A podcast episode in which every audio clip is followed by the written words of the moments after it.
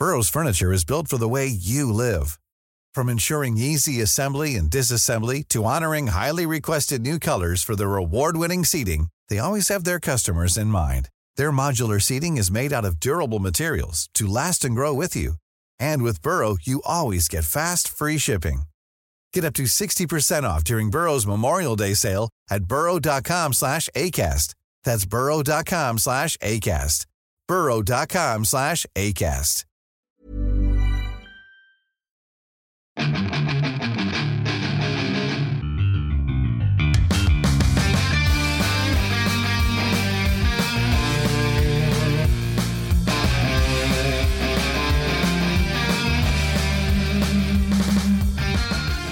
Bienvenidos a otro programa más de Fuera del Control. Mi nombre es Memo García, mejor conocido como Memo Hierbas. Me da mucho gusto que el día de hoy nos acompañen como cada lunes. Bendito sea Dios y la Virgen de Guadalupe que la celebramos este noviembre. Ya empezaron las marchas, ya empezaron. no pienso decir nada feo sobre la Virgen de Guadalupe, ya después de la cancelación del programa pasado. eh, bendita sea la Virgen, y si no eres creyente, pues qué bueno. Qué bueno, porque es un desperdicio. No,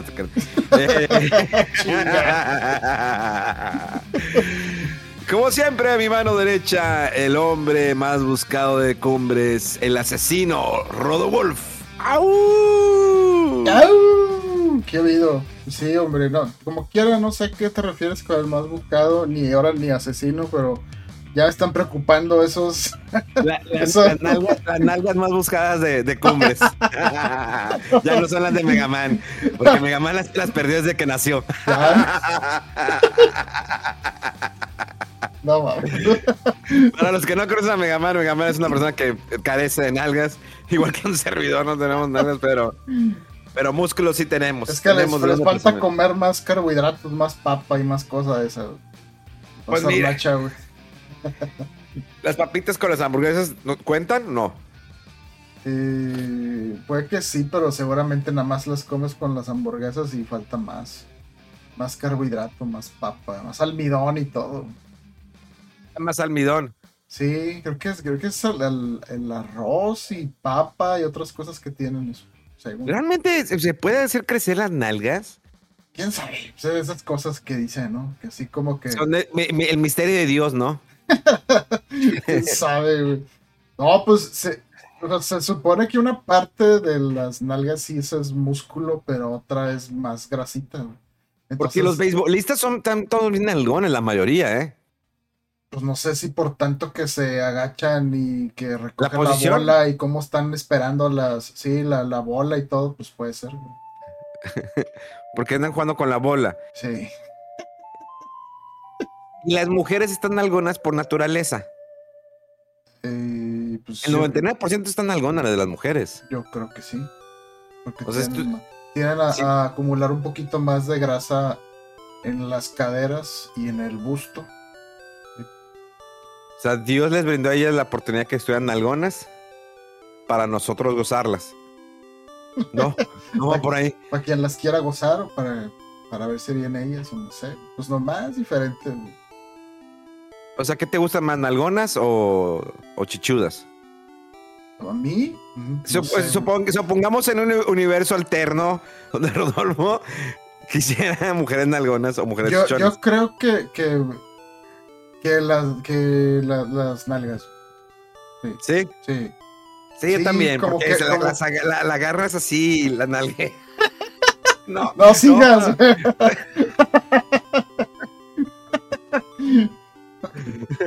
La golpeas como judía, ¿no?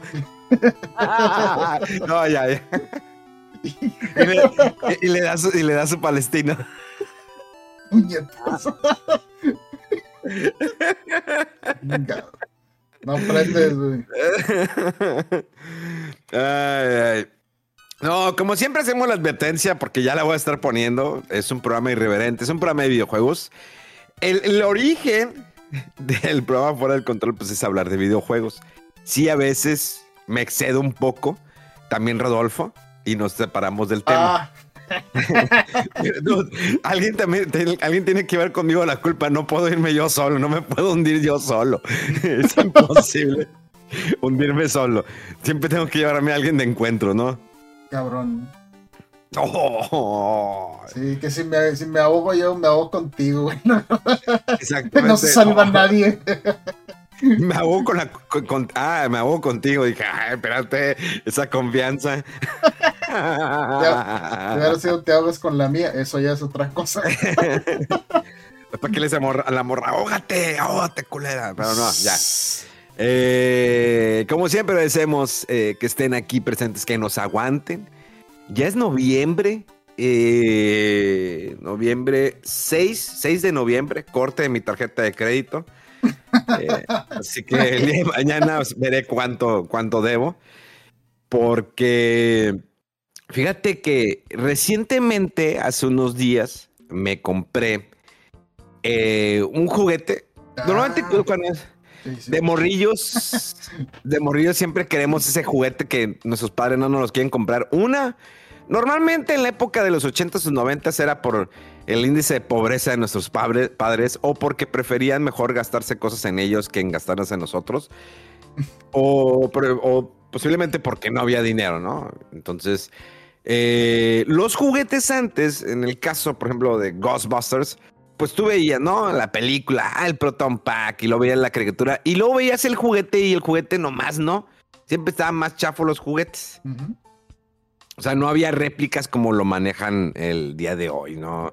Que los juguetes casi parecidos, ¿no? Ya hasta parpadean las figuras. Tenemos varias marcas como, bueno, McFarlane, que es un dibujante que estuvo trabajando en Marvel mucho tiempo Después se creó su compañía Image. De hecho, McFarlane, Tom McFarlane, fue el que le puso los ojos grandes a Spider-Man. Eh, hay, una portada eh, bastante épica, que donde es donde pone los ojos grandes. Siempre los tenía pequeños.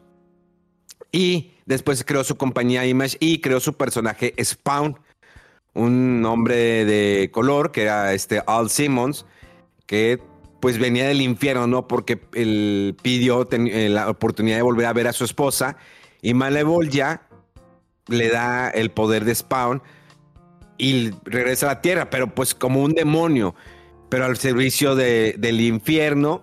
Un gran cómic que me gustó mucho eh, y de hecho el cómic al principio tenía un reloj que no comprendíamos, comprendíamos muy bien y que era un reloj que cuando llegara a cero él volvería al infierno. Un cómic que ahorita creo que va arriba del número 300 ha perdurado, ha pasado grandes dibujantes. Uno de ellos, que el que más recuerdo es Greg Capullo, que después como Tom McFarlane decidió darle la, batuta a Greg Capullo, y Greg Capullo ahorita creo que está todavía en DC, empezó a dibujar Batman y algunos eh, cómics ahí estelares, en la época que DC empezó a hacer algunos reajustes.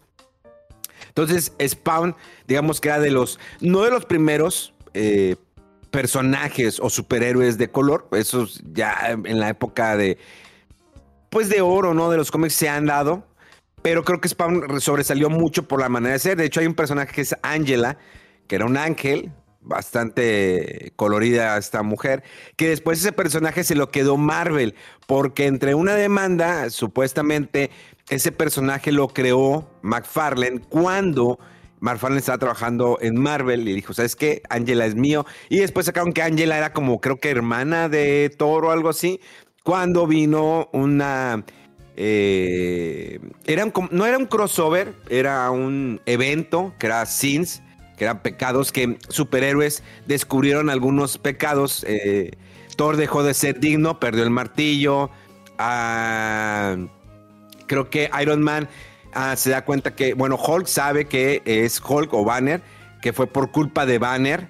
Eh, de hecho, también la mole o The Thing descubre que pudo haber sido humano, pero la antorcha humana, este Johnny Storm, hizo algo sin querer, descompuso la máquina que iba a poder hacer humano otra vez a The Thing o la mole, a este Ben Grimm y se enoja con él. Entonces, hay, son una serie de pecados que se descubren en esta serie. Muy buena, by the way, eh, la pueden encontrar digital o incluso física. Y aquí va todo esto, porque empecé con, con Tom McFarlane. Estás hablando de los juguetes y de repente empezaste ah, sí. con Ah, bueno. Bueno, y Tom McFarlane empezó una línea de, de figuras que eran, eh, que se veían bastante bien. De hecho, hizo una serie de figuras de Metal Gear. Las primeras, en la primera línea de figuras de Metal Gear. Después la, eh, después la línea de figuras de Metal Gear pasó a, a, nombre, bueno, pasó con la compañía Play Arts, esta compañía que es de Square Enix, sí, ¿verdad? La de Play Arts, es de Square Enix y de hecho ellos tienen pues no, no solamente las de Metal Gear, tienen DC, creo que tienen Marvel, eh, obvio que todo lo que es Final Fantasy, Dragon Quest y Play Arts tiene, sus figuras son increíbles, o sea, están muy bien hechas. Y McFarlane todavía sigue haciendo figuras, de hecho, está haciendo de DC más que todo. Pero empezaron a salir otras marcas y era gente que trabajó con McFarlane. Está también NECA, que NECA también ha hecho increíbles figuras, Tortugas Ninja, eh, personajes de cómics, de películas sobre todo, y que son esas eh, figuras que se ven casi reales, que le ves el rostro.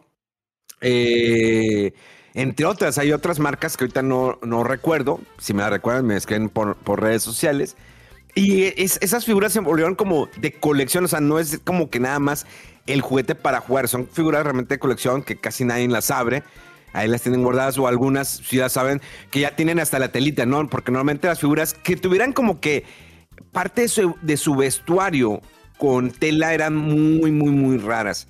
O sea, por ejemplo, yo recuerdo de tema, había algunos, algunas figuras de Star Wars de la época de los ochentas que traen como que telita y dices, wow, o sea, no es de plástico.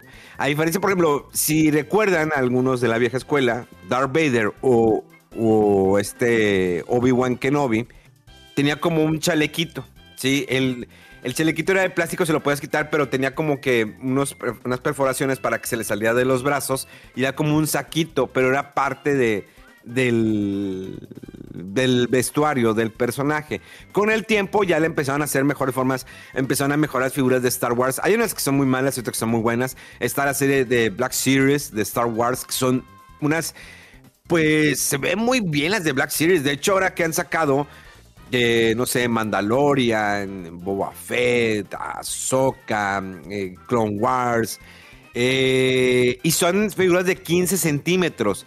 Normalmente las figuras, eh, los juguetes creo que son entre 7 u 8 centímetros, que son las que como que el estándar, ¿no? De figuras pequeñas de Star Wars con las que jugábamos, pero luego están las figuras de 15 centímetros y las de colección pueden ser, llegar a ser un poquito más grandes por, por ser de colección. Y, y, eso se ha vuelto ya parte de, y creo que la compra más el adulto, ¿no? Que no tenía para comprar figuras cuando era pequeño o no se las compraban de pequeño y ahora las compramos de adulto. Y, también va por la parte de, videojuegos. O sea, tenemos, por ejemplo, Nintendo hizo un boom con los amigos, Rodo, ¿a poco no? Sí, sí, este, fue pegarle al, a la nostalgia al eh, fan de los videojuegos porque bueno, no sé, al menos yo nunca había comprado por mí mismo así figuras como dices tú. Eh, nunca fuiste de, juguete, ¿verdad? Sí tenía uno que otro, fíjate, o sea, pero cuando... Sexuales. Bueno, de, eso hablamos en otro podcast. no, este, de, chico, yo creo que cuando descubrí los videojuegos y me enfoqué más en ellos, ahí fue como que ya todo mi, mi atención y mi coleccionismo se fue por ahí. Pero sí, o sea, no, nunca tuve que yo recuerde este, figuras de, de Star Wars o de He-Man o así. Lo que más llegué a tener, creo fue una, así cerca, fue una nave de, creo que el White Wing. Eh, estaba, se me hacía padre, se me hacía chido. Eh, pero la White Wing, la, de Star Wars, la que tenía como, ya, ya sé cuál, ya. Sí, los, los, este, como las, turbinas, alargadas. Sí, sí, que por eso es lleno, porque si la ves desde arriba parece una Y. Que es donde las que usaban cuando están peleando en. Para bombardear. Son las que con las que bombardeaban, sí. Sí, sí, sí. Y que iba eh, este Artudito en, en, la parte de atrás, sí. Que no lo tenía, pero ahí iba. Y que, y, que en la parte donde en el copiloto iba como eh, un tipo, como una torreta, y que aplanabas un botón y se movía la torreta. Ah, bueno, yo no tenía el que presionabas el botón y se movía la torreta, pero sí era bastante. Eso me gustaba, estaba chido, la verdad es que no sé qué le pasó. no, ya, me acordé. El botón era para soltar la, bomba que iba en la parte de abajo, era como un cohetito en la parte de abajo pescado. Ándale, eso, eso me suena más. Sí, sí, sí. Ándale. Pero, sí, pero sí tenía una torreta en la parte de arriba que era de las partes las que tenían las partes sueltas eran la torreta, las, eh, las turbinas, que eran con unos largos plásticos, y, el, y el misil o la bomba era el único que tenía como que suelto. Lo demás eran las patas que las podías sacar con una palanquita en la parte de atrás, la, deslizabas y salían las patitas para que la pudieras este, aterrizar la nave. Sí, sí, sí. Sí, pero esa que dices tú de que movía la torreta con un botón, eso ya es otra versión avanzada que yo no tenía. eh, pero sí, o sea, y por ahí fíjate que también sí llegué a tener unos que otros eh, Hot Wheels. Eh, tuve una como pistas de esas que armabas así de plástico y que tenía una cosa ahí rara que como que ponía los carritos y los empujaba en la pista. Y nada más funcionaba así por gravedad, ¿no? O sea, los aventaba al inicio y luego ya después lo tenías que armar para que llegaran otra vez y así. Y esa me, me gustaba, se, me hacía padre. Pero sí, o sea, yo cuando ya me enfoqué de los videojuegos, pues los descubrí, me metí más de lleno, fue ya todo, se iba a comprar cosas de eso.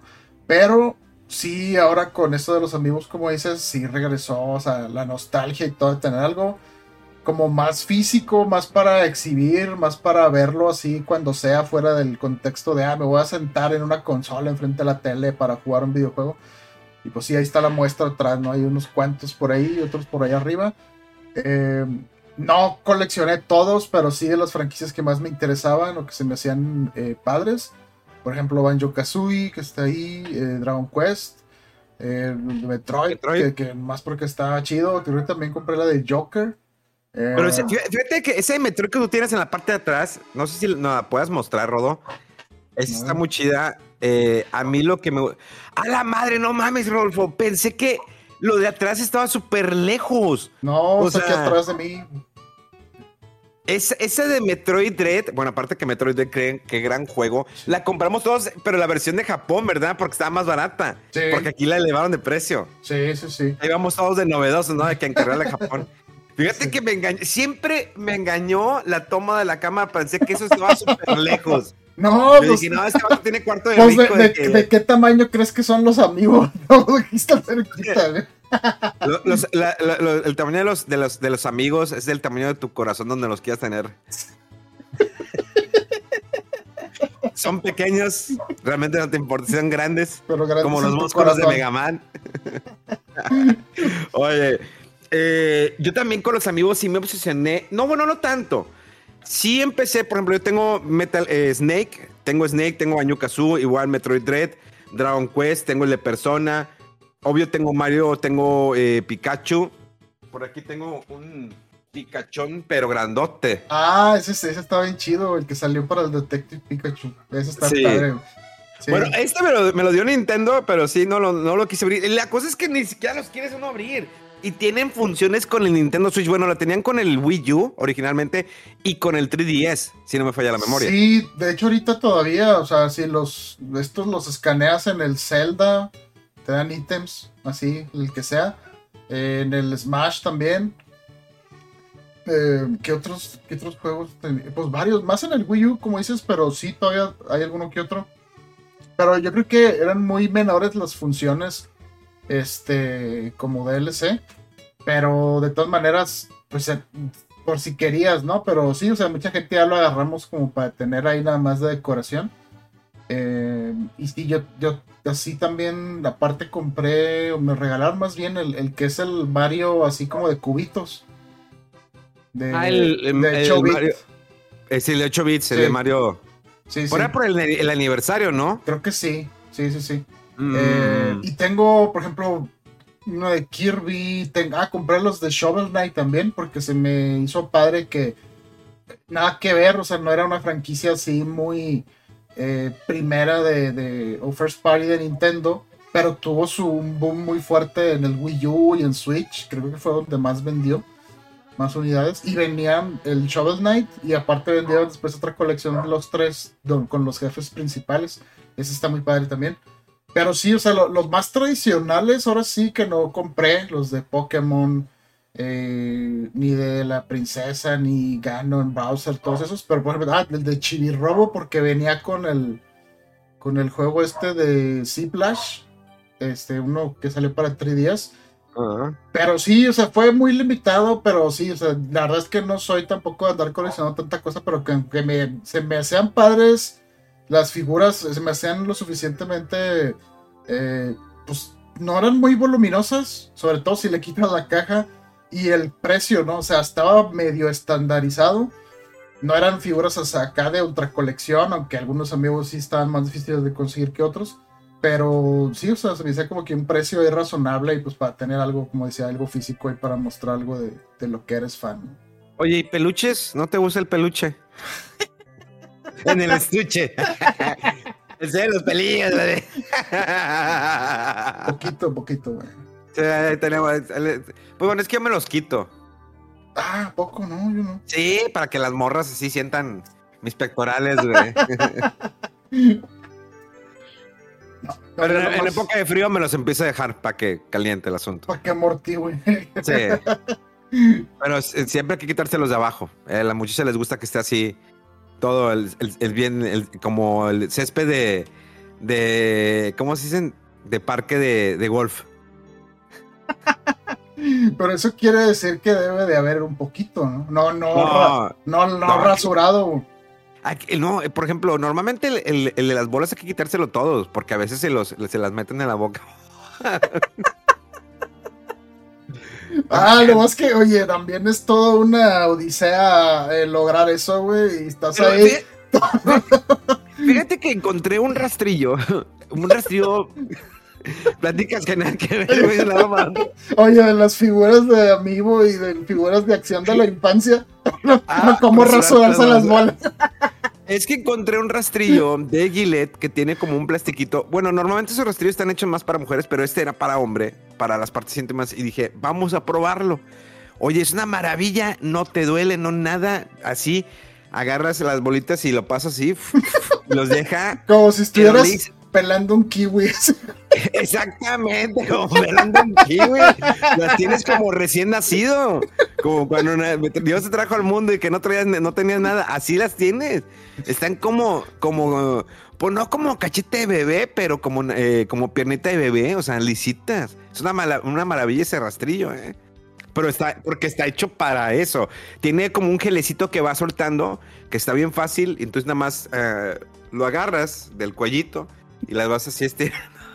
Y pues a veces levantas las bolitas y le das, ¿no? Y ya que andas, y ya que andas moviendo por ahí. Exactamente, lo vas así. Lo primero lo, pescas del cuello, lo levantas.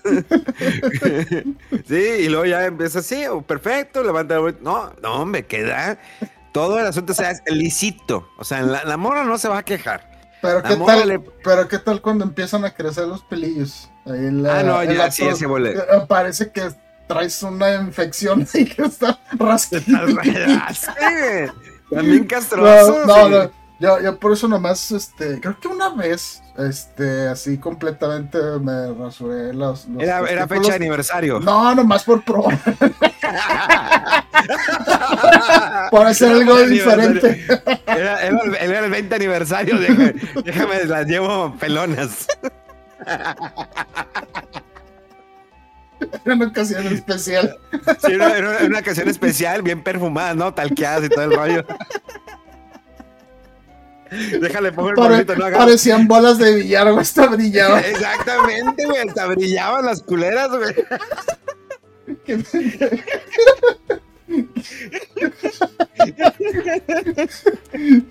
no, es, que, es, que, a veces hay ocasiones especiales en las que dices, hoy, hoy sí cena Pancho, como dirían el, frase de los, de los 80s o 90s, eh, o de las películas ficheras, hoy sí cena Pancho. Entonces dices, pues quiero que estén bien lustradas para que la morra cuando quiera jugar billar de bolsillo, pues se, se entretenga. Pues imagínate que le haga así y de repente pues se meten y saca la mano y los pelillos, ¿no? Ahí eh, todos chinillos, ¿no? Atorados.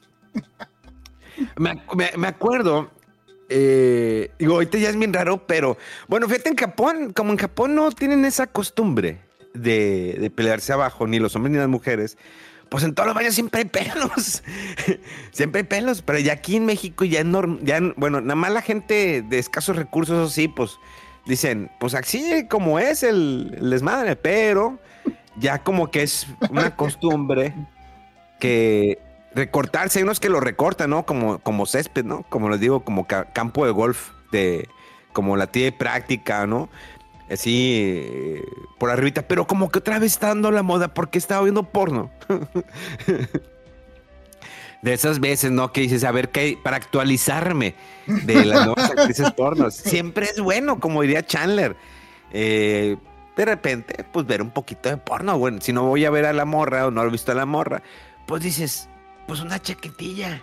Entonces, así tranquilita. O nada más por estar viendo.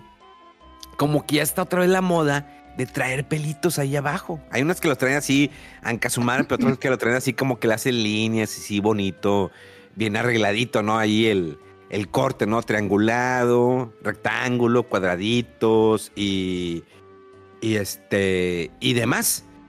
Pero, eh, sí hubo una época que siempre, en los 80, ¿no? 80, 90, que puro pelambre. Y, cuando pones el porno, todas estaban peludas. Y era la felicidad, no, me está en pelo velos. Esa sí es güera, ¿no? Que decías, esa sí es güera, esa, sí es pelirroja real, ¿no?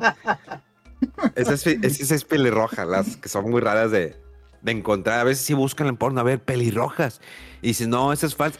ah, caray, esa sí es, esa sí es real. El dicho ese que decían los gringos, creo, de The Carpet Matches Drapes. Ah, es como, creo que como que la alfombra eh, hace juego con las cortinas, más o menos. Oye, de hecho, ¿no te acuerdas? Hay una película, hay una película que se llama Ice Wash Shot, Ojos Bien Cerrados, de Stanley Kubrick que fue de hecho la última película que dirigió, si no conozco quién está en el Kubrick, Odisea del Espacio 2001.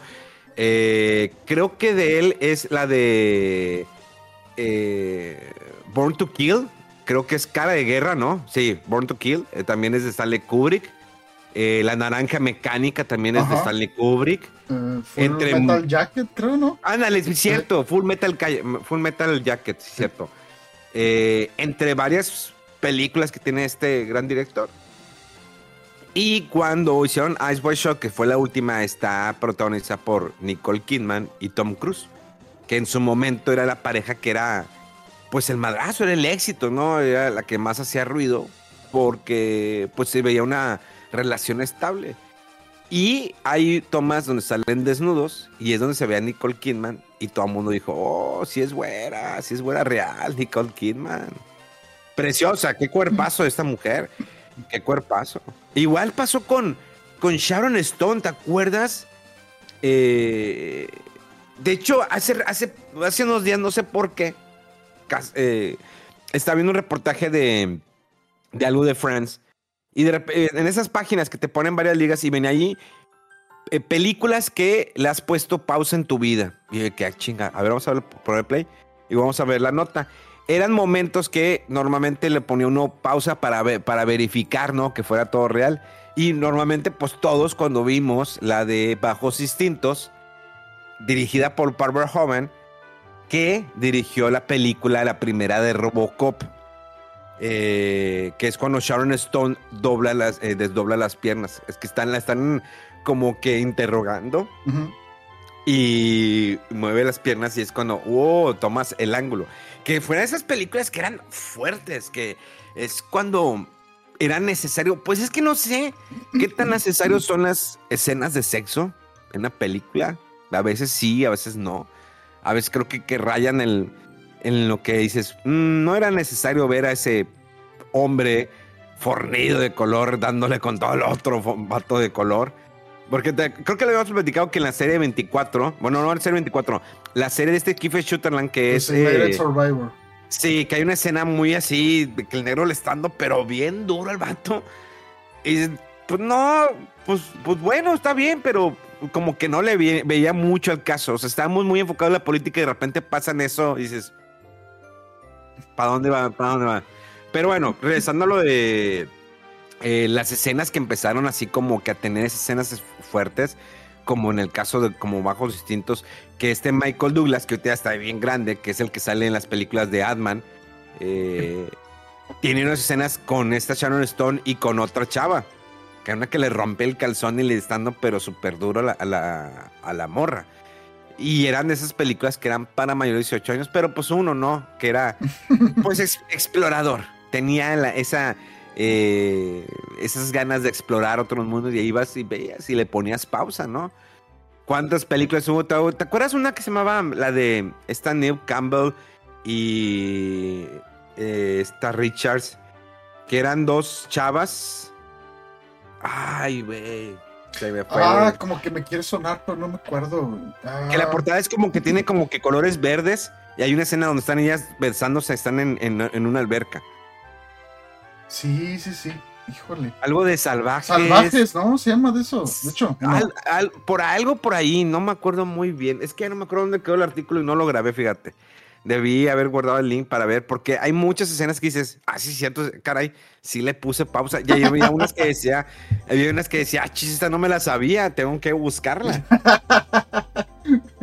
Pero eh, el- esa- ese link o ese artículo que había, que estaba, que había leído, no solo, o sea, no se enfocaba en cuestiones así como sexuales, sino que en cuestiones, por ejemplo, lo de Star Wars, el Stormtrooper que se pega en la cabeza, que es en la del episodio 4, que es cuando este Mark Hamill y, bueno, Luke y Leia van a cruzar el puente, pero no hay puente.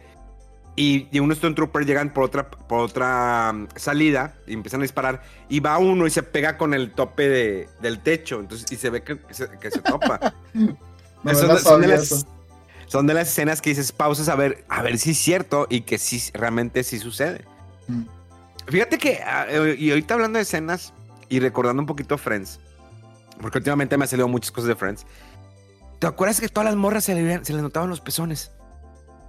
En Friends. Ah, sí, creo que sí. Todas. varios, sí, sí. O sea, no había capítulo, decías, pues, yo digo, sí existen las pezoneras, pero como que era como el pan de agua, ¿no? El pan de todos los días. Digo, de, pues de cada viernes, ¿no? Cuando uno veía Friends, los de Rachel, Connie Cox, la- los de Phoebe, o las de las morras que salieran, pero más, yo creo que era más Rachel, ¿no? Esta Jennifer Aniston. Yo creo que sí. Sí, pues digo, pues sí, es que sí está raro porque, o sea, no, no tiene nada de malo que se vean. Pues No, digo, se ven y pues, y aunque no se vieran, sabes que deben estar ahí. Entonces, ¿para qué eh, esforzarse en ocultarlo? Pero sí, como que de repente fue que, ah, pues sí, pues, pues, es normal que se vean y ya, ¿verdad? Pero sí, como que antes hubiera sido más escándalo y de cierto tiempo para acá, de que, ah, pues sí, se le ven y ya. X. Mira, aquí hay un artículo. Dice: Aniston fue recientemente elegida como la pionera dentro del movimiento Free the Nipple. O sea, Ok. libe- libera el pezón. Sí. Por las numerosas escenas de Friends en las que se le marcaban en la camisetas y tops. Esto llevó a que preguntaran por dicho tema en Vogue. Creo, es una revista Sí, sí, de también. moda. sí. Eh, y su respuesta fue tan Rachel que no nos extrañaría ver al lado a Janis, Vanessa Bayer riéndose. Eh, sí, no sé bien qué decir con respecto a eso, dice la actriz. Es una de esas cosas que no sé, yo llevo siempre sujetador, no sé ya qué decir, tampoco sé por qué debería avergonzarme de ello, es solo mi pecho, aunque no me quejaré por ser la pionera. Sí, pues te digo, es que de esas cosas de que, ay, pues, ¿qué, qué haces? Bueno, que se ponga doble o uno más grueso, pues dices, qué, qué absurdo, ¿no?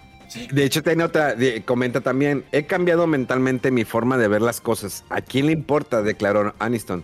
Si sales a la calle y se te, ven, se te ven los pezones, tienes la barriga hinchada o no estás en tu peso ideal, estás perfecta. No importa quién eres o dónde estés, qué más da. Bien dijo este esta Aniston. Y pues miren, realmente pues sí es cierto. Digo, en México hay puro pinche gordo y gordo. Nada, no es que eh, Pero es que antes era como que cuando una chava se le ven los pezones. El es- escándalo. Sí, de que está excitada, ¿no? Tiene frío. Era la, la famosa fre- la famosa frase, ¿no? Tiene frío la morra. Pues si todavía se la dicen a los vatos también, que tiene- se te nota, ay, es que tienes frío porque traes luces altas y no sé qué. yo, Y ahorita ya es como que normal, o sea, ya las influencias y tuve todo así como que, ah, sí, ya es parte de, pero en aquel entonces era como que, y los veías en la televisión y decías, y era la, la persinada, ¿no? De tus papás, tú, tú te- te las- en la noche te la estás escalando con los pezones de, de Jennifer Aniston. Oye, de hecho, hablando de Jennifer Aniston, estoy viendo la serie esta, la de Good Morning Show, muy buena, by the way, eh, que está en Apple TV. Y pues sigue la misma tendencia, ¿no? De los pezones, pero hay unas escenas donde sale ella desnuda, se le ve el trasero muy bien, muy firme. Creo que lo mencionamos en el programa pasado. Cuerpazo que sigue teniendo esta mujer, Jennifer Aniston. Eh, también eh, está Phoebe y Courtney Cox, también cuerpazos que siguen teniendo, se han conservado muy bien esas mujeres. Hay algunas que, pues algunas actrices, ¿no? De los 80, 90 que pues han ido, se han envejecido más. Por ejemplo, esta niña, ¿cómo se llama? La de la película de eh, Ocus Pocus, que... No Miller, la otra, que sale en Sex and the City. Ah, Sarah Michelle Gellar. Sarah Michelle Gellar te sigue viendo guapísima. Oh, Hi, I'm Daniel, founder of Pretty Litter. Cats and cat owners deserve better than any old-fashioned litter. That's why I teamed up with scientists and veterinarians to create Pretty Litter. Its innovative crystal formula has superior odor control and weighs up to 80% less than clay litter. Pretty Litter even monitors health by changing colors to help detect early signs of potential illness. It's the world's smartest kitty litter. Go to prettylitter.com and use code ACAST for 20% off your first order and a free cat toy. Terms and conditions apply. See site for details. Algo tiene como que bien, pero de repente su cara ya se ve muy. Pues ya no sé. años. No, no, no, pero al revés. No, no, no que se vea. Está rara su eh, cara, vieja, pero, que, que se ha hecho estiramiento, botox o combinación de Sí. cosas y se empieza a ver como extraño, eh, como muy restirada la piel, como que se le quita un poquito la expresividad. No sé, digo, la verdad, o sea, con esto de, de- de juzgar el físico, ahora sí que cada quien dice, no, para mí sí, para mí no. Yo no soy tan fan de que se hagan ahí tanta cosa, pero entiendo también que su trabajo demanda eh, mantener como ese recuerdo de que la veas y, ay, se sigue viendo igual. Ay, sí, se, ve, se sigue viendo guapísima como cuando en Sex and the City o cuando la hayas descubierto, ¿no? Y hay muchas eh, actrices que al revés dicen, no, pues yo no me hago nada, así como estoy, o sea, no sé, creo por ejemplo, a ver si no me equivoco, esta mujer, ¿cómo se llama? Ay, se fue su nombre. La ¿Maribel que, Guardia? la que siempre, no, Oye, oye, es Bueno. que Maribel Guardia se pasó de lanza esa morra. Sí. Esa morra no, no envejece. O sea- cuerpazo, la cara. no, claro que, se claro que sí, pero le, o sea, cuesta se mucho. traga, y le, se- lo agarra como crema, ¿no? y se, y se estira y lo que se haga. Y sí, se ve. O sea, ella, por ejemplo, no se ve tan así que, ay, se ve muy retirado, se ve mal. O sea, como que ha sabido muy bien conservar esa apariencia juvenil con lo que se haga o se esté haciendo. Y se ve muy bien porque se ve como muy natural, ¿no? O sea, como que no pensarías que. que si, si no supieras cuánta edad tiene, dices, no, o sea, es, es más joven. Eh, ah, pero se me olvidó la, la de esta actriz estadounidense muy que siempre le hacen el meme de que todos los Oscars se gana. ¿Por qué se me fue su nombre, hombre? La que ha hecho películas con Clint Eastwood. No, la del Diablo viste la moda y eso, güey. ¿Por qué se Por me fue eso, el nombre, güey? eh, ¿Cómo se llama? Eh, ah, No manches, güey. Qué vergüenza. Ya aquí mostra hablando de edad y nosotros olvidándonos de los nombres. Carnal. Sí, es, es la, es- es- espérate. Es la que hizo Puentes de Madison con Clint Eastwood. Está Ajá. Meryl Streep. Ándale. Meryl Streep. Meryl Meryl Streep. Sí, sí, Ella morra, no se ha hecho tanta cosa. nada. Sí. sin embargo, se ve de que, o sea, sí está grande, se ve que no tiene la edad de la, con las películas que a lo mejor la recuerdas, pero se ve muy bien. O sea, y hay otras que sí son más de. Si se hacen algo es un poco más sutil. Yo creo que hay algunas que no se han hecho nada. Mira, Jamie Lee Curtis. Ah, Jamie Lee Curtis, sí. Es, eh, qué, qué preciosa ve esa mujer. ¿Cómo le ha sentado la edad a esa mujer? Sí. Increíblemente, que la conocemos mucho, si no se saben, por las películas de Halloween. Qué hermosa mujer con el cabello cortito. De hecho, hizo una película muy buena, la de True Lies con Arnold Schwarzenegger. Mm. Pero qué preciosa mujer Jamie Lee Curtis, en serio.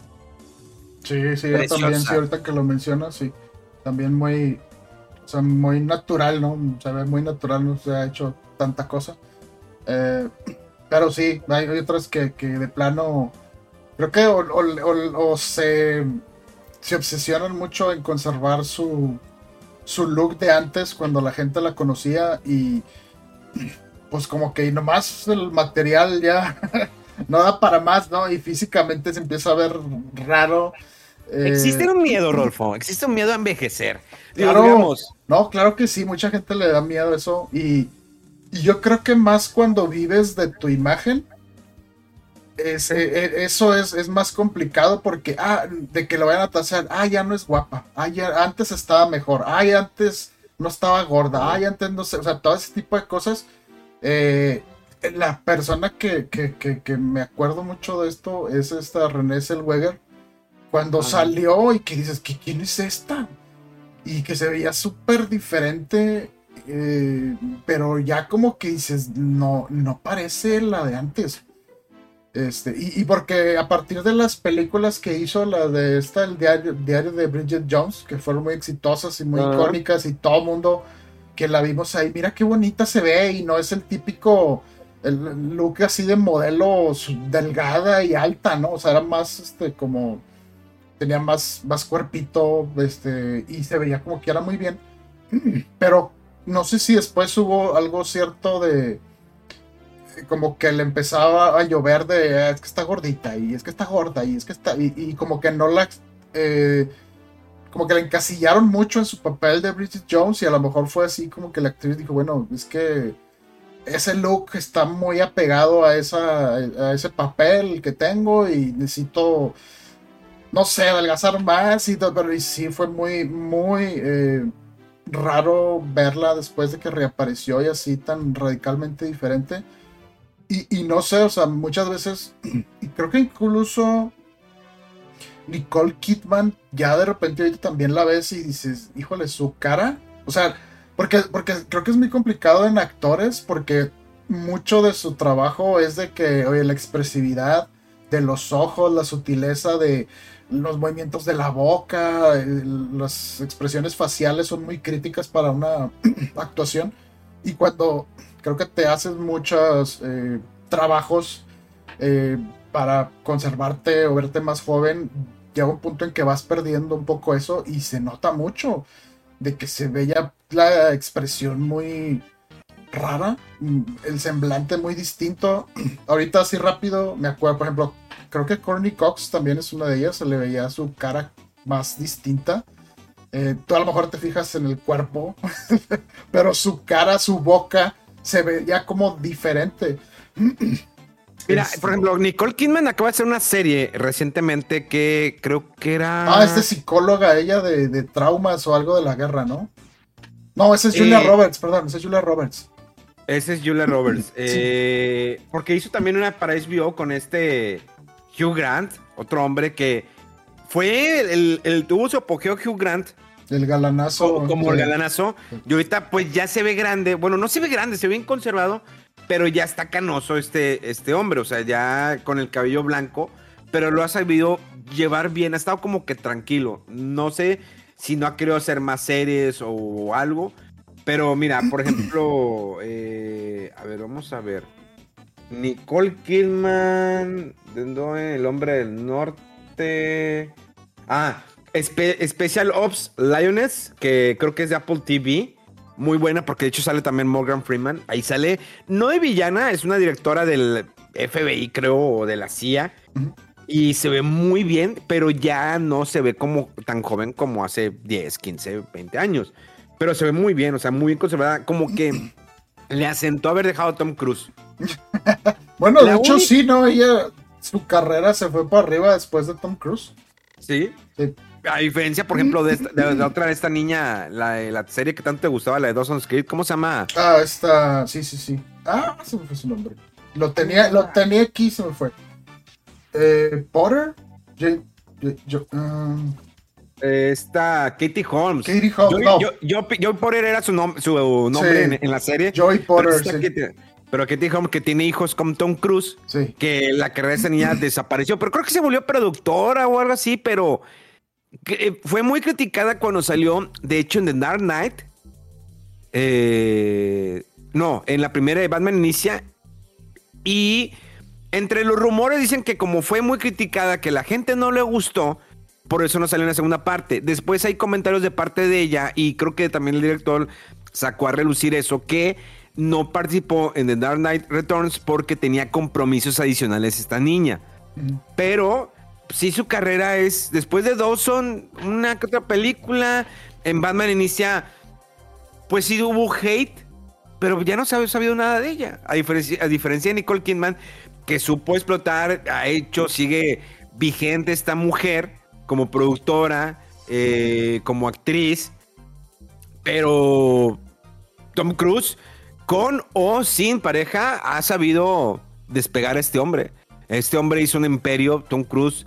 Eh, las tantas películas que ha hecho han sido, la mayoría, todos sus éxitos han sido éxitos. Misión Imposible, una franquicia que al menos en lo personal, a mí me gustó mucho la 1. La 2 tiene buenas escenas de acción, pero John Woo, a pesar de que es buen director, John Woo, que hizo la de Contracara, la de este Nicolas Cage y John Travolta, buenísima. Si no la han visto, vayan en este momento a verla. Eh, también hizo una de, eh, de la guerra con que Christian Slater, que también a Christian Slater, que es de la época de los chavos de los noventas, que ya ahorita está medio olvidado. También hizo la de Broken Arrow, que la de Código Flecha Rota, con John Travolta.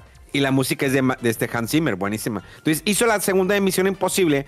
Y las escenas de acción son muy buenas, pero no va con Misión Imposible. Y de hecho hubo muchos pleitos entre John Woo y Tom Cruise pero es buena, pero no es mi favorita. Y a partir de la 3, que fue la primera película que hizo Gigi Abrams, porque Gigi Abrams era director de, de videoclips, no de cine.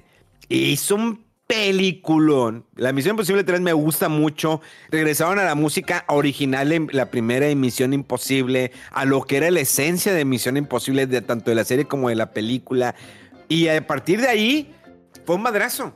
Ya, y la, eh, aparte de que involucrado al 100% en la producción, la hermana de este Tom Cruise y este Tom Cruise hicieron una fortuna con Misión Imposible y ya estamos esperando que salga ya la última parte y se acaba. Ya este hombre que es uno de los actores, no te voy a decir que es de los mejores actores porque tampoco no es como que sepa actuar bien cañón, pero algo que tiene este hombre es la entrega a su película. Uh -huh.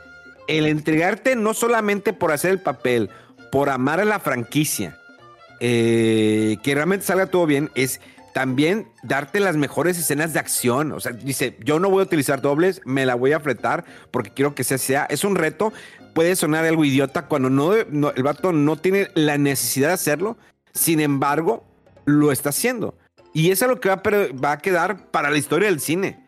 Porque uh -huh. difícilmente, no digo imposible, pero difícilmente saldría otro actor que quisiera hacer las escenas de acción que ha hecho este Tom Cruise, como el avión que va pescado, eh, el edificio donde va trepando y recientemente la última que va en la moto y se lanza el vato. Sí. Sí, sí, nomás se me ocurre. Jackie Chan también era de esos, ¿no? Que haces todas sus escenas, el vato. Jackie Chan hacía todas sus escenas de acción, ¿Hacía? pero de peleas, de brincos, sí, hacía. Ah. De brincos y demás pero no llegó al grado de Tom Cruise. Ah, no, claro, claro, sí. Hay una escena donde eh, creo que es eh, eh, algo de Bronx, no me acuerdo muy bien el título de esta película, donde Jackie Chan tiene que brincar desde un, una parte de una base de un puente a un overcraft, que son esos que son como lanchas que tienen como, van flotando, ¿no? que van por, pueden ir por tierra y por agua. Entonces tiene que brincar y donde brinca, donde cae, se le dobla el pie derecho se lo truena, o sea, se lo truena. Y tienen que seguir. Entonces lo que hacen, porque después de ahí tiene que esquiar, le enyesan el, el pie y le pintan la forma del tenis para que hiciera un match.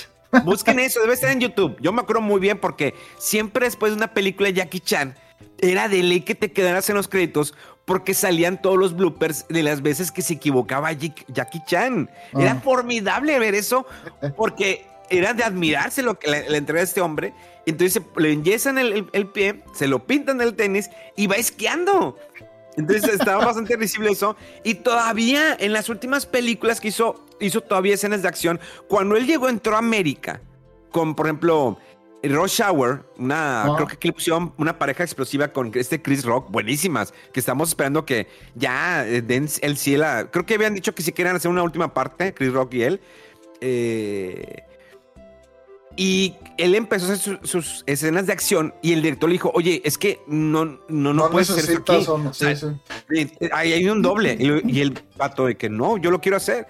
Es que aquí se, en América se maneja diferente. O sea, te pasa algo y me vas a salir muy caro. Pero el, el- el cine chino tiene mucho las secuencias de acción. De hecho, el cómo graban los cuadros por segundo, normalmente se graba 24, grado- 24 cuadros por segundo. Sí, es una filmación. Creo que le disminuían los, los cuadros para poder ver las, la- las, eh, grabar así las escenas y luego que al momento, cuando ya la película se acaban, ya lo, eh, algo así. Pero sé que graban muy diferente los cuadros por segundo en las películas chinas de acción. Aparte que el cine chino tiene, la mayoría, no todas, tiene, una, tiene muy buenas secuencias de acción. Realmente, pues ¿te acuerdas de esta película que ganó el Oscar, eh, Rodó? La de Crunching Dragon, Hidden Dragon, algo así. Sí, al revés, ¿no? Crushing Tiger, Hidden Dragon. Ah, bueno, esa. Las, las secuencias de acción que son de, de fantasía, del vato corriendo por arriba de los árboles, pero aún así estaban hermosas. Sí, visualmente, o sea, muy Sí, artísticas, muy bien armadas y la fotografía y todo. Y sí, claro, Que ahí- vuelan que ahí y todo, salía- pero sí. Está... Que ahí salía Michelle John, John, ¿no? Sí, sí, sí. Que salió después en Tomorrow Never Dies, en la película de James Bond, y después sale en Star Trek Discovery, y a que, a su vez salió en la película ganadora como mejor, eh, ganó, ¿no? Como mejor película la de todo en, todo en todas Todo en partes. todas partes al mismo tiempo, sí. Sí, sí. Pero ganó Oscar esta mujer, Michelle John. Sí, creo que sí. Sí, como mejor actriz, sí, creo que sí, Sí, ganó como mejor actriz. sí. Fue Del ella estudio 24, y Jamie Lee Curtis. Y Sí, también como como- mejor película, sí. que también ganó este Brendan Fraser, y que las dos, tanto la, la ballena, la de todo en todas partes, eran del estudio 24. Y es cuando Mm. dices, ah, caray, a ver, ¿qué está pasando? Y está muy chido que todo eso vaya cambiando con el tiempo, que no siempre. Es como cuando decían, va a ser muy estúpido el ejemplo, pero les va. No, lo, bueno, ya, lo, voy a, lo voy a aplicar aquí con, con- con el fútbol mexicano, pero sé cómo aplicarlo mejor con el fútbol, eh, la NFL. No, yo sé que no eres de mucho fútbol americano, Rolfo, pero en su momento debiste haber escuchado que siempre las finales en los 90 eran Dallas y los Búfalos. Los vaqueros de Dallas y los Búfalos Bills. Los Bills de, eh, siempre eran las finales de. suena, sí. Siempre eran ellos, y la época de Joe Montana, bueno, Joe Montana de los 49 de San Francisco, que también fueron ganadores del, del Supertazón, pero siempre eran los mismos. Es como la época del Barcelona, el equipo de fútbol europeo. Siempre ganaba el Barcelona y era como que, ah, ya va a ganar el Barcelona. Y empieza a cambiar las cosas. Igual, mira, lo voy a poner como el ejemplo en México. Siempre ganaba el América, Chivas, los equipos de, del centro del país. Pero un momento en que empezaron a cambiar las cosas y Rayados empezó a impresionar, Rayados empezó a ganar campeonatos. Hubo un momento cuando Rayados llegó a una final, me acuerdo, creo que a principios del 2000, no me acuerdo muy buena fecha, pero a lo mejor alguien me puede corregir en redes sociales, cuando eh, Rayados llegó al Estadio Azteca, llegó a la semifinal, creo, y perdió contra el Atlante o el Atlas, no me acuerdo. Eran, la neta, no me acuerdo muy bien qué equipo, porque era. Eh, de hecho, aquí jugaron el partido en el Estadio Tecnológico, que ya no existe, que era el traje rojo, negro.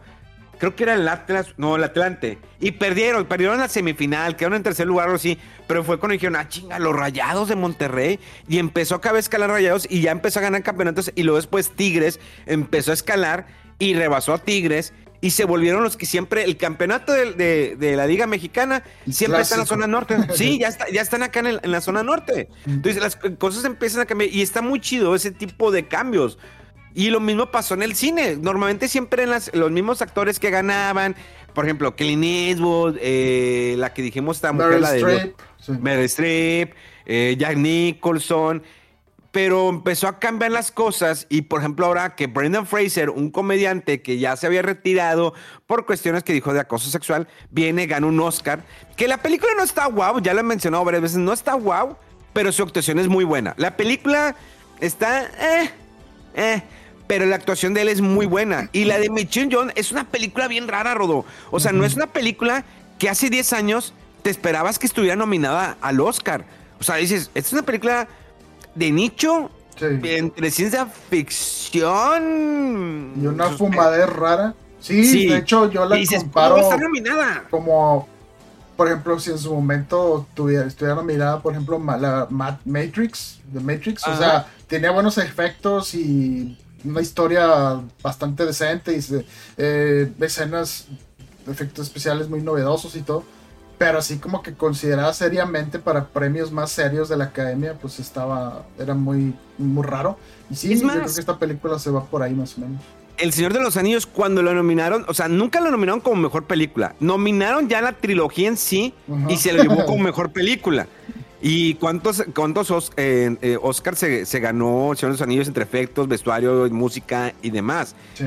Pero cuando lo nominaron y se gana ya en la tercera película eh, dices, wow, algo está pasando. Es como cuando nominaban a... Eh, creo que nominar a Heath Ledger era más que...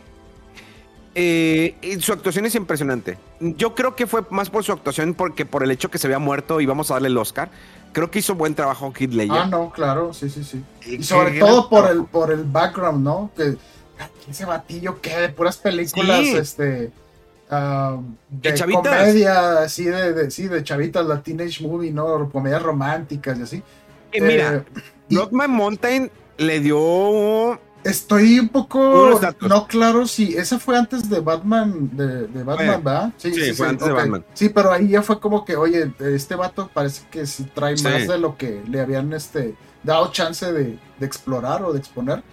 Pero sí, o sea, es que no, ese, ese Joker, la verdad, bastante bastante icónico, trastornado, te daba risa, te daba miedo, te... O sea, cada escena donde salía el vato te, estabas cautivo esperando a ver qué va a pasar y qué va a hacer y hasta te nervioso te ponías porque bien impredecible y todo, pero muy, muy chida interpretación de él. Es más, Joaquín Phoenix, un hombre que tiene el labio liporino, que pues es como, para los que no sepan, yo, yo creo que todos saben que es como, el labio está pues tiene aquí un, como una marca, no está partido o algo así. Eh, este hombre, ¿cómo impresionado? O sea, si tú decías, este hombre va a ser galán, va a, va a protagonizar películas, dices, con labio el porino, dude, qué buenas películas ha aventado este hombre. Y el Joker que hizo, está pasado de lanza. Sí, sí, sí. Otro tipo de Joker, pero es muy bueno. Sí, sí, a mí también me gusta mucho esa película, se me hizo muy chida, que mucha gente ya le entró mucho al mame de que nada, sí, por el caos y la violencia y todo, pero lo como que era muy cruda esa película, muy como visceral, ¿no? Así en las reacciones y en los pensamientos del vato y cómo se empieza a trastornar y a, como alucinar sobre cómo deberían ser las cosas en la sociedad y todo, y el rechazo a las no, a cómo se han estado eh, manejando las cosas y cómo debería, piensan que deberían de ser y demás. O sea, está muy chido, a mí me gustó mucho. La verdad, no sé qué esperar de la 2, pero Híjoles, es que la dos musical. Eh, mira, yo no dudo de Lady Gaga que pueda ser buena actriz. O sea, hay actores que han sabido entregarse. Bueno, Jared Leto, que es cantante, con todas sus actuaciones ha sido muy bueno, menos con la de su guasón. Pero creo que ese guasón, él no tuvo la culpa. Creo que fue el guasón que le asignaron a él que tenía que ser. Sí, porque nunca le dieron el enfoque completo. Siempre se vea como que, ah, es que tiene que salir porque es algo relacionado con Batman. Y pónganlo ahí. Porque es el villano más icónico, yo creo, de, Batman. Este, y, pónganlo ahí, pero nunca estuvo como en papel así muy protagónico. Y pues sí era muy limitado ahí su, su interpretación o el tiempo que aparecía en cámara, ¿no? O sea. Sí, siempre me acuerdo que decían, no, ahora sí va a salir en esta otra también y aquí va a salir más, y aquí va a salir. Y nunca siempre estuvo ahí como que de fondo y nunca le dieron enfoque, bien raro esa, esa decisión. Y, y, y, él, y él ganó también un Oscar, ¿no? Por la de Country. Eh, ¿Cómo se llama? Dallas Club. Dallas Club, algo así, que sale este Matthew McConaughey. Matthew McConaughey, sí. Sí. Sí, sí, Sale con él, muy buena actuación también de Jared O sea, de ser un cantante, son de esos que sorprende, ¿no? Esos pocos talentos que dices, porque hay muchos, hay muchos que dicen, ah, pues soy cantante, le ofrece una película y dice, de aquí soy bueno, ¿no? Eh, pero no, siempre funcionan, o sea, ahí eh, ven el caso Michael Jordan en su momento, pues no sabe ni actuar, no sabe nada, o sea, sabe jugar básquetbol. Eh, estuvo jugando béisbol, no la armó, regresó a, los Bulls de Chicago. Salió en la película de Space Jam. Mala actuación, pero creo que Space Jam tuvo un madrazo porque en su momento fue como que para muchos recordar cuando vimos Roger Rabbit.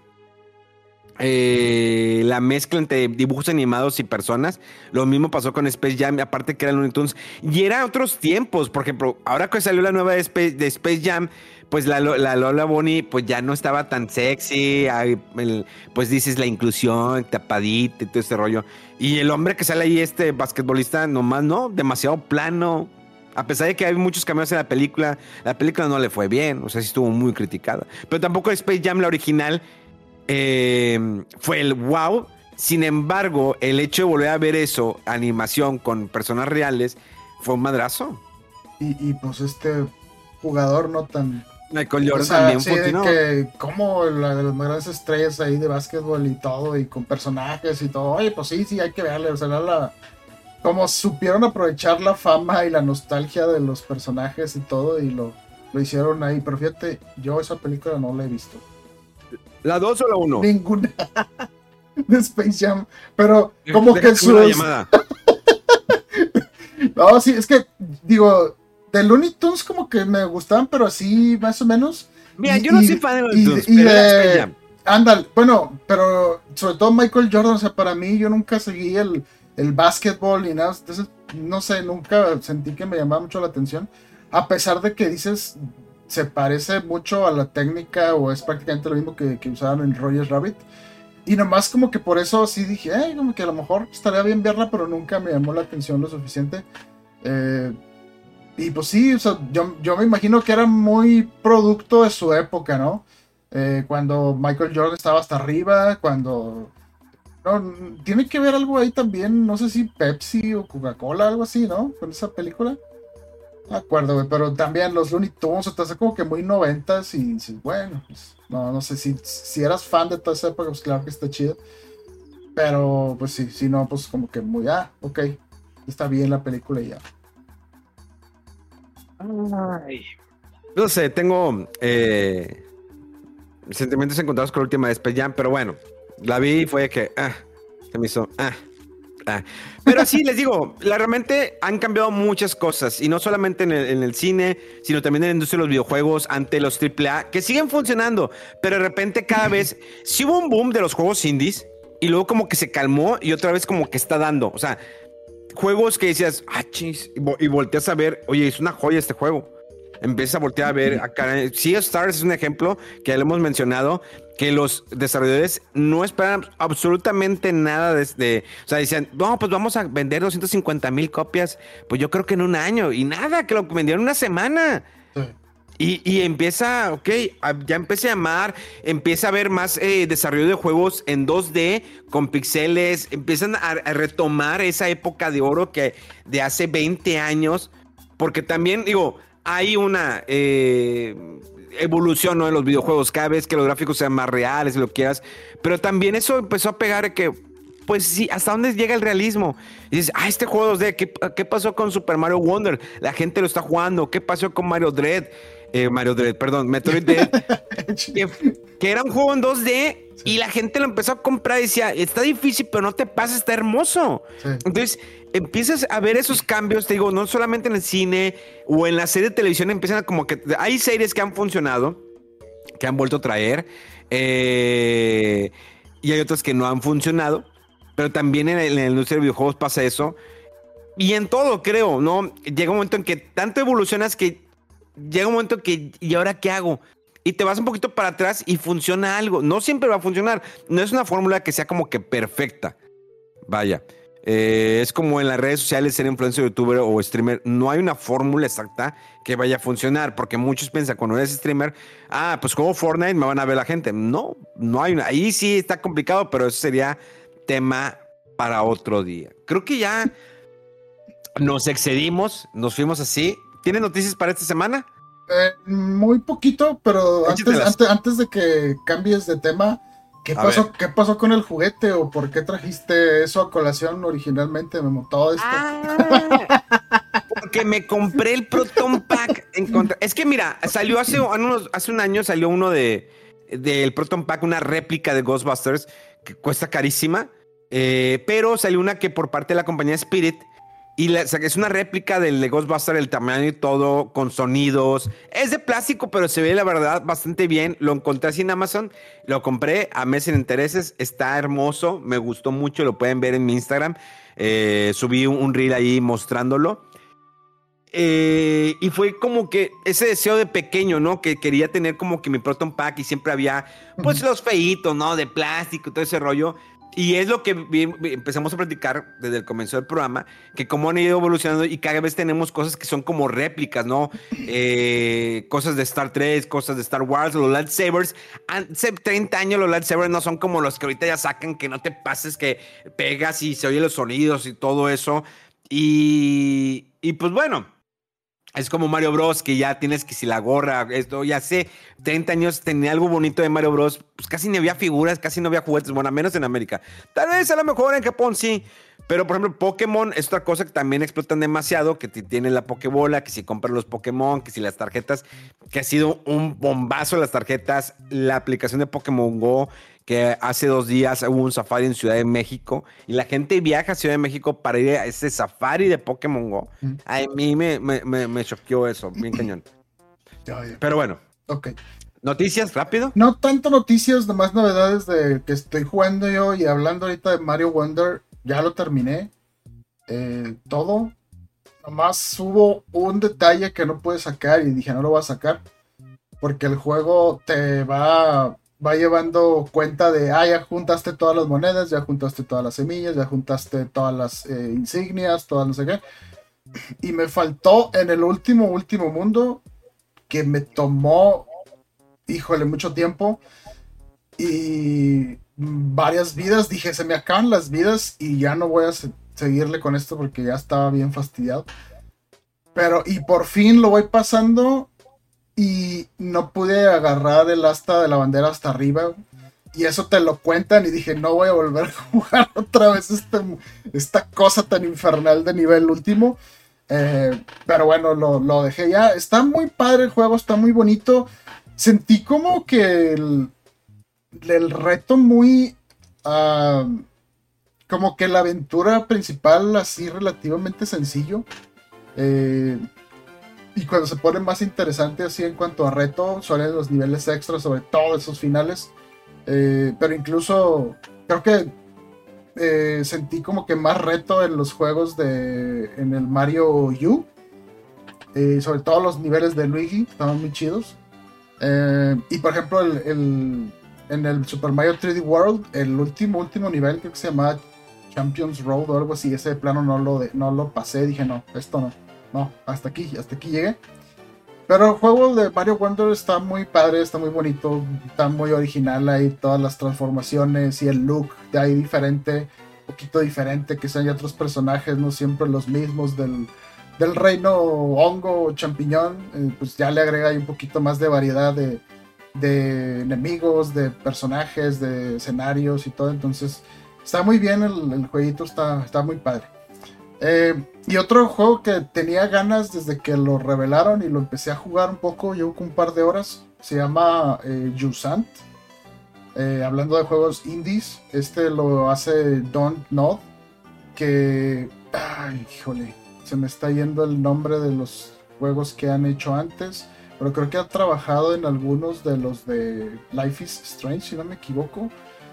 Y Ah, se me están yendo los otros. Creo otro era uno de vampiros. Que eres un vampiro. Estaba chido ese juego también. Eh, pero bueno, este es un juego así como de, aventura, de exploración. Y se basa más que nada en andar haciendo rappel. En como montañas y parece que era un lugar donde había una civilización y por alguna razón todos se fueron está muy padre, está muy chido. O sea, desde que empieza te atrapa la estética y la música. Y no hay así como que la grande eh, narrativa, sino empiezas y tú dale. Y sí, o sea, andas haciendo rappel en cosas en el escenario, pero hay cosas fantásticas. De repente, eh, no sé, alguna. Activas un poder y una criatura que está contigo provoca que algunas plantas crezcan o hagan, bajen vainas donde no había, así, entonces vas cada vez este, eh, yendo más lejos. Pero está muy padre, o sea, se siente como muy, muy como realista, táctil, así todo. Y de hecho, cuando vas escalando, el gatillo izquierdo es la mano izquierda y el gatillo derecho. Y tienes que ir haciendo, eh, eh, alternando entre una mano y la otra. Se te puede acabar la estamina. también puedes ponerle los seguritos esos que ponen los escaladores, ¿no? Tienes tres para en la parte intermedia si te llegas a soltar, que no te vayas a caer, sino que te quedas sujeto de ahí. Este, entonces, está muy padre cómo puedes eh, navegar eh, y explorar los escenarios porque de repente dices, oye, como que creo que veo algo abajo. Deja de amar la cuerdita y me bajo por aquí. O sea, está como muy libre por donde te puedes eh, sujetar y explorar. Está muy padre. este juego está en Game Pass y creo que sí salió para PlayStation también. Está muy padre, se llama Jusant y según dice ahí el juego al inicio que es un término francés que usan para cuando decir como que cuando viene una ola y que se regresa, se cuenta todo lo que deja eso, eso sí, así se llama eso Jusant. Y pues está raro porque se ve como si fuera todo lo que andas explorando, como si fuera una, como acantilados, pero a la vez como que está cerca del mar, pero ya no hay agua y se ve que había una civilización, o sea, hay eh, redes de pescar, hay botes y ahí vas encontrando muchas cosas que, como que toda la narrativa no escrita así por gente que estuvo ahí. Está muy interesante y les llama la atención ahí explorar y algo distinto. Se recomiendo mucho el. Y pues ya. Señores, como siempre les agradecemos que nos acompañen y se agarran los perros ladrando. Eh, como siempre les agradecemos que nos acompañen en este podcast de Fuera del Control. Ya casi se termina el año, hay muchas cosas más por hacer, hay mucho que hablar. Como siempre, arroba Wolf en todas las redes sociales, arroba fuera del control. Ahí están subiendo noticias, reseñas y lo que se le antoja a Megaman subir, ¿no? La verdad, ahí tiene un monopolio de, de, manejo, ¿no? La verdad no las quiere soltar. Por más que se las pedí, no quiere. Dice, yo hago lo que quiero. Ya cambié los passwords y son mías. Sí, no, ya cambió. Ya me sacó de administrador el vato, Entonces, pues, ¿qué le hago? Eh, arroba memolleros con Chico Nube en todas partes. El recuerdo que pues ahí estamos en Instagram y demás, TikTok, Facebook y así. Nos escuchamos dentro de siete días. Esto es, fue y será fuera del control. ¡Vámonos! ¡Vamos! Mega se la come.